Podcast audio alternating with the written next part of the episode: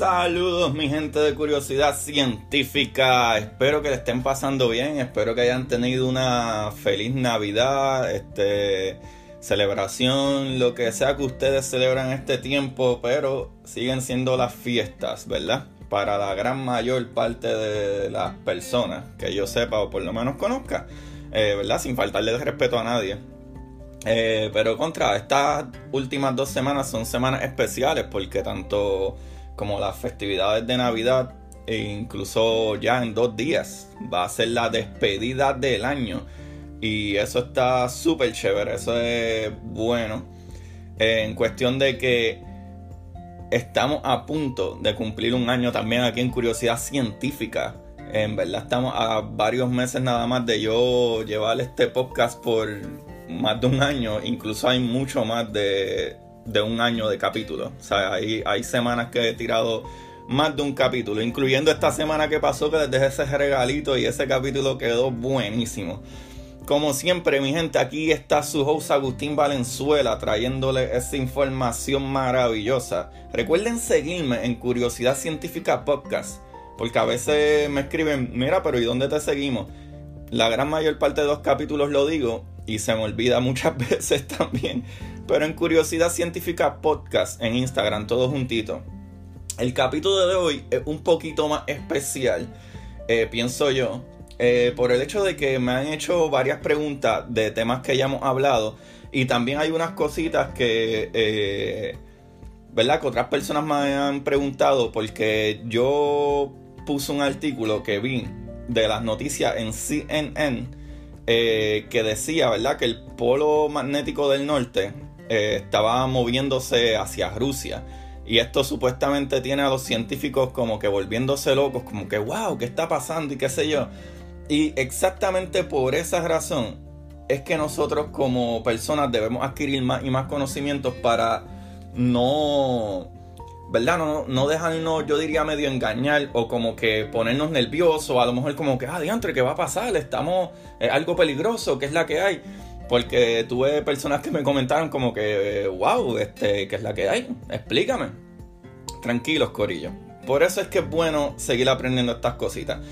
Eh, yo le contesté a esa persona que eso era un medio clickbait, pero igual que puse el post, porque, ¿verdad? CNN lo puso. Y yo puse el post porque es interesante que sí se están moviendo el polo magnético. Y dije, contra, qué mejor que traerle ocho cositas, ¿verdad? Que son eh, completamente ciertas, que son facts, como se dice en inglés, sobre los polos, sobre ese campo magnético que nosotros tenemos. Y vamos a ponerlo aquí porque creo que está súper interesante aprender sobre eso. Y número uno, para que, vuelvo y digo, para que no se dejen engañar por cosas que se ponen en internet o etcétera, es que adquiramos más conocimiento.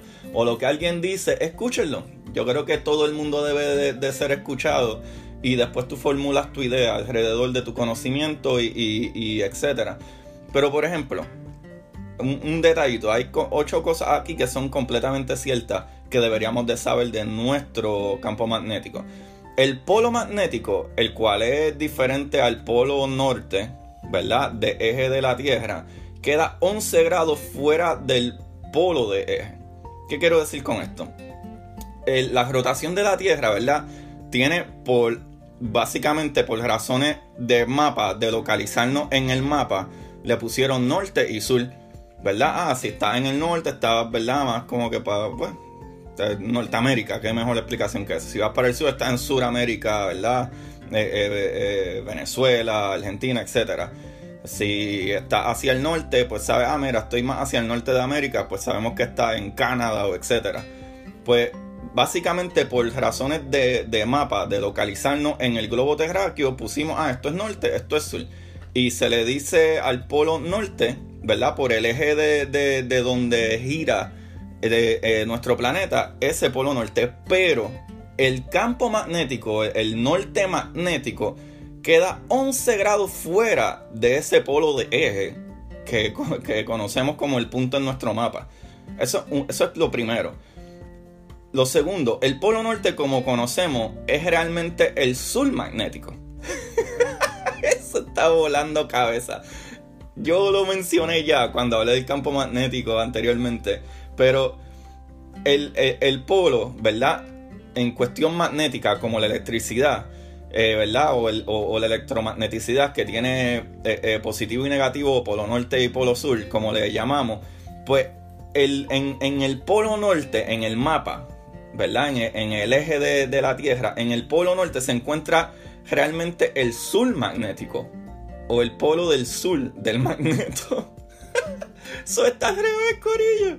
So, los polos magnéticos norte y sur se giran, ¿verdad? O cambian cada, varios millones de años.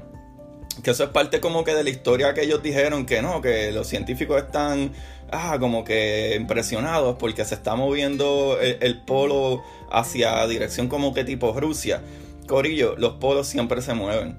Y, y, y, lo brutal es que ellos se giran, cambian literal de el polo que ahora mismo el sur magnético está en el norte, en algún momento va a virar otra vez para el eje del sur, teniendo el magneto sur en el eje del sur y el magneto norte en el eje del norte. So, no es algo raro que suceda. otra cosita es que la última vez que los polos cambiaron de posición fue unos 780 mil años atrás. Y eso está brutal. Lo que dice que esto es algo normal, que se muevan o, cambien de posición norte a sur, sur a, norte. eso está súper brutal. Otra cosita es que la dirección de los polos es determinada por el movimiento del centro, ¿verdad? Que está derretido dentro de la Tierra. Como sabemos, ¿verdad? Que lo que genera ese campo magnético es la rotación de metales eh, eh, derretidos que crean un dínamo, que, ¿verdad? Que algo que es de metales, que, gira, ¿verdad? Da vueltas sobre eh, conductores eléctricos, crea electricidad. Y la electricidad, ese giro eléctrico crea en el centro eh, un campo magnético, que puede ser el campo magnético que tenemos. So, la dirección de los polos, de dónde está eh, eh, el polo, va a depender de cómo está girando en ese centro de la Tierra, en, qué dirección giran, ¿verdad? Ese, metales y esos materiales derretidos, ahí, derretidos dentro de ese centro de la Tierra. Y eso está súper brutal. Otra cosa es que el polo norte se está moviendo poco a poco hacia Siberia. Y eso es otra cosa que vuela la cabeza. Volvemos y te, digo, por eso es que no podemos como que creer de, primera como que las noticias como CNN, se supone que es CNN, wow, wow, que son un noticiario respetado y etcétera. Corillo, esta es la parte brutal de tener conocimiento y tener conocimiento brutal.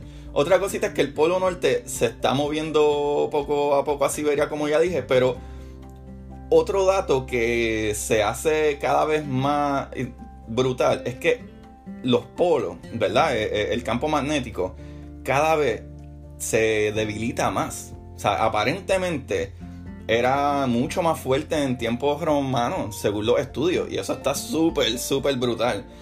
Por último, en el tema ¿verdad? de los polos, es que no todos los planetas tienen un campo magnético como nosotros. Nuestro campo magnético es uno de los, eh, se puede decir, más únicos, porque también para colmo estamos en lo que se llama el Goldilocks Zone. Estamos en el punto perfecto, tanto nosotros como Marte, estamos en el punto perfecto de frío y calor que nos llega desde el Sol. No estamos tan lejos para que nos congelemos, ni tan cerca para que nos achicharremos con el Sol. Pero hay una diferencia entre nosotros y Marte.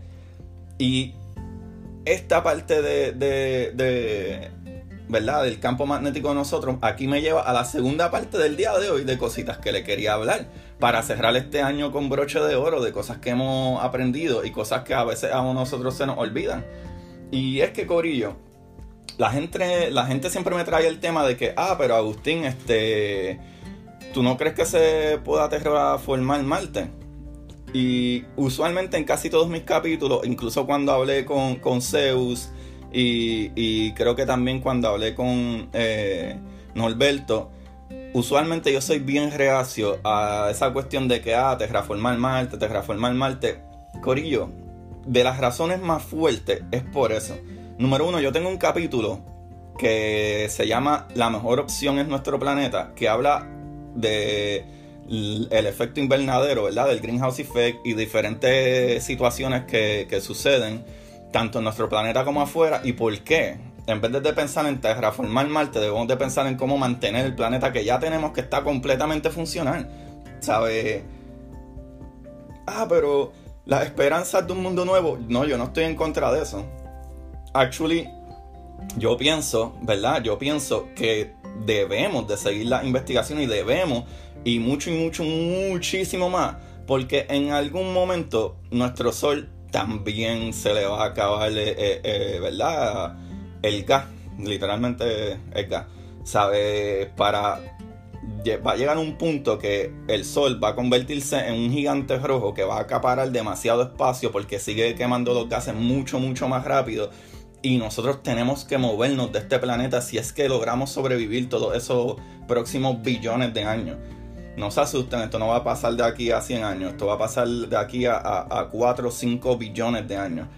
Pero la idea de, ¿verdad? Que nosotros como humanos es que podamos sobrevivir lo más que podamos, ¿verdad? Y yo no creo que sobre, ¿verdad? Terraformar Marte sea una super mega opción, excepto que poder estudiar otros planetas y poder adquirir más conocimiento al respecto. Pero no soy muy pompeado de que ah, vamos a terraformar Marte. Porque primero, Marte es muy pequeño, lo que hace que haya perdido su campo magnético.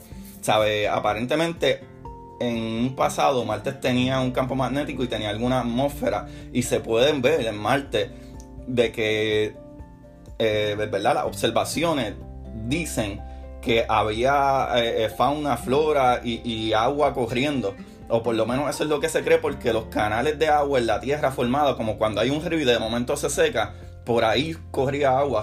Esto sí existió en un momento pero Marte es muy pequeño ¿Qué sucede? Al ser muy pequeño, primero, no tiene la gravedad suficiente para sostener eh, eh, una atmósfera. Y aparte de eso, Marte ya está casi completamente frío. Lo que hace que tampoco puede crear una, eh, un campo magnético. Y el campo magnético es otra cosa que ayudaría a Marte para aguantar por lo menos el poco atmósfera que Marte pudiera sostener. ¿Qué sucede? Si no aguanta la atmósfera, hay una cosita que se llama los solar wind, ¿verdad? E, este, los vientos solares que el, sol está todo el tiempo disparando y ya, tiene explosiones que tiran un montón de partículas y protones y etcétera que, que, destruyen la atmósfera. Gracias a que nosotros tenemos un campo magnético, eh, podemos, eh, eh, ¿verdad? Como que empujar o, protegernos un poco de esos solar wind. Pero en el caso de Marte no. So, ni tiene un campo magnético, ni tiene gravedad suficiente para aguantar una atmósfera. Y todas esas cositas lo hacen, para mí, demasiado difícil de terraformar. Ah, que creemos algún tipo de colonia ahí en Marte y maybe debajo de la Tierra o maybe en los túneles volcánicos o cosas así. Pues eso sí pero no creo que se pueda terraformar al menos que gastemos millones, millones, millones, millones, millones, millones, millones, millones, millones, millones, millones, millones de dólares.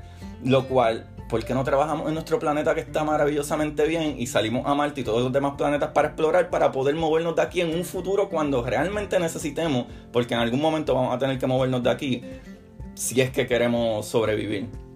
Porque en millones de años nuestra estrella también se va a ir y en millones de años, por la expansión del universo, ¿verdad? Eh, las estrellas y los planetas se van a alejar cada vez más y necesitamos buscar un sitio donde estar. Pero vuelvo a lo mismo, mm, no es ni millones, es billones de años. No se preocupen por ahora, Corillo. Yo estoy seguro que vamos a lograr hacerlo en ese tiempo. Lo cual ahí me trae a otro tema que la gente me ha preguntado varias veces. Y exactamente tiene que ver con eso, tiene que ver con la expansión del universo. Eh, el capítulo anterior yo hablé de, ¿verdad? De la energía oscura. Pero en otros capítulos yo hablé de Kelvin. ¿Y qué es Kelvin? Kelvin es una medida de grado que se inventó para poder poner como que a cero Kelvin. Cero Kelvin es el frío absoluto. O sea, es lo que se conoce como la muerte del calor en el universo. ¿Qué sucede?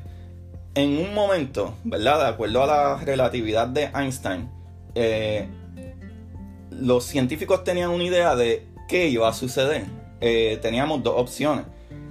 Si es algo físico, la expansión del universo, ¿verdad? Después de la inflación comenzó a expandirse el universo. La gravedad, ellos tenían en mente dos cosas. La gravedad iba a ser lo suficientemente fuerte para aguantar todo bastante eh, junto. O sea, que se iba a expandir hasta cierto punto. Pero después, ¿qué sucede? Por otras observaciones dijeron contra el universo, en vez de, parar de expandirse, eh, puede ser que entonces llegue un punto que no pueda expandir más y vuelva a echar para atrás. En otras observaciones más adelante se dieron cuenta como que, wow, a este punto no hay materia suficiente para tener gravedad suficiente de la manera en que se está expandiendo el universo para contraer todo. O sea que lo que se entiende es que el universo se va a seguir expandiendo infinitamente o por ridículamente muchísimo tiempo. Lo que hace que todas las cosas en el universo, todo, se va a expandir y se va a alejar de todo cuando ya no haya más gases para crear más estrellas y todo eso se aleje una cosa de otra lo suficiente por esa expansión que está sucediendo ahora mismo. Cada vez que se va expandiendo el universo y una cosa se va alejando de otra, ¿qué está sucediendo? Se sigue enfriando nuestro universo. Cada vez más y cada vez más se sigue enfriando. Ahora mismo, del momento cuando nuestro universo eh, empezó a formarse, que era tan caliente que ni siquiera los electrones o la luz podía pasar, ¿verdad? Eh, a que después de esos primeros 400 mil años, o 400 millones, no me acuerdo exactamente ahora, que realmente se empezó a enfriar un poco más el universo y pudieron crearse los primeros protones y los primeros eh, electrones y la, esa luz pudo salir de ahí de, y, y, empezar a correr por el universo. Hasta ahora, ahora mismo estamos a 2.7 Kelvin, que son los grados de enfrío. Pero ¿qué sucede? Cuando yo hablo de Kelvin o hablo de 0 Kelvin, es que ese es el punto en que ningún átomo, ninguna partícula, nada va a tener ninguna energía ni ningún movimiento más. So, nuestro universo va a morir no por fuego o por explosiones, sino porque va a morir congelado cuando no haya más vida. Vida ni a nivel eh, eh, atómico, a nivel eh, de partículas ¿verdad? A nivel subatómico. Y eso es 0 grados Kelvin. Lo cual 0 Kelvin es negativo 273.15 Celsius o negativo 459.67 Fahrenheit. Eso es el frío absoluto. Ese es el final de la vida de todo. Eso es lo más frío que se puede bajar. Que ahora mismo eh, el planeta Tierra, nosotros eh, aquí en el planeta Tierra, en el Large Hadron Collider, ¿verdad? En el colisionador de partículas. Ahí es donde yo creo en todo el universo de las cosas más frías que existen, está aquí. Pero es que nosotros lo creamos eh, para hacer un superconductor. Pero ahora mismo el universo, el cosmos, está a 2.70, 2.75 grados Kelvin. Que es súper ridículamente frío. Por eso es que en todas las películas salen que alguien sale del espacio y wow, esos efectos especiales míos están buenísimos. Pero eso significa que, que se congeló, muchachos. ah, corillo. Este capitulito creo que es un medio resumen, pero medio cositas que la gente quería saber y me han preguntado una que otra cosita. Y yo he tenido capítulos al respecto, pero creo que sería, ¿verdad? Que era algo bueno de traer en el día de hoy, porque algo bastante sencillo y creo que algo súper interesante que los va a poner a ustedes a pensar más y más y más y querer adquirir más conocimiento. Y Corillo, gracias por el apoyo que me siguen dando semana tras semana. Estoy súper feliz con eso. Si me quieren ayudar, por favor, compartan los capítulos de Share Forward. Los puedes conseguir en todas las aplicaciones de podcast. Y si vas a eh, iTunes, ¿verdad? Al podcast de Apple ahí me puedes dar un review. Dame cinco estrellas que me han ayudado un montón. O por lo menos pon algún review o comenta. Y me ayuda un montón, un montón. Les quiero desear a todos, ya que este es el último capítulo de Curiosidad Científica Podcast de este año.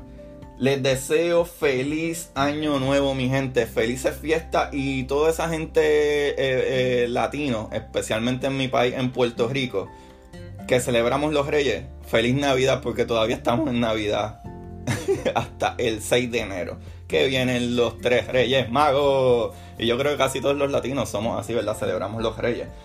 Eh, Corillo, envíenme mensaje, eh, compartan los capítulos como yo les dije y algo que quisiera que hicieran es que me compartan sus experiencias científicas como que contra, de acuerdo a esto que pasó y aquí y allá. Eh, cuando escuché tu capítulo respecto de esto, contra, entendí por qué me estaba sucediendo esto, o incluso estaba en una situación y como que analicé un poquito al respecto y, y y después de ese análisis que tuve, llegué a la conclusión de esto gracias a que aprendí sobre tal y tal cosa. Eso a mí me encantaría saber eh, sobre eso, eh, ¿verdad? De, parte de ustedes. Eh, un librito que voy a recomendar, que no lo he leído, es de Carl Sagan, Cosmos.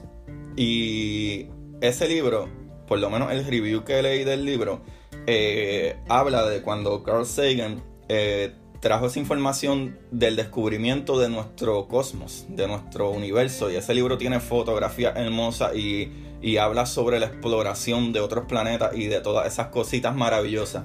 So, chequenlo. Y quien ya lo haya leído, escríbame y díganme qué es lo más que le gustó sobre ese libro de Carl Sagan, Cosmos. Eh, a la que lo lea, yo les voy a dar mi review también. So, gracias Corillo, acuérdense en seguirme en Curiosidad Científica Podcast. Este es su host Agustín Valenzuela el último capítulo del año. Feliz año nuevo, feliz Navidad para todo el mundo. Y se me cuidan. Recuerden buscar la manera que más les divierta de adquirir conocimiento. Chequeamos mi gente y vámonos en celebración. Yes.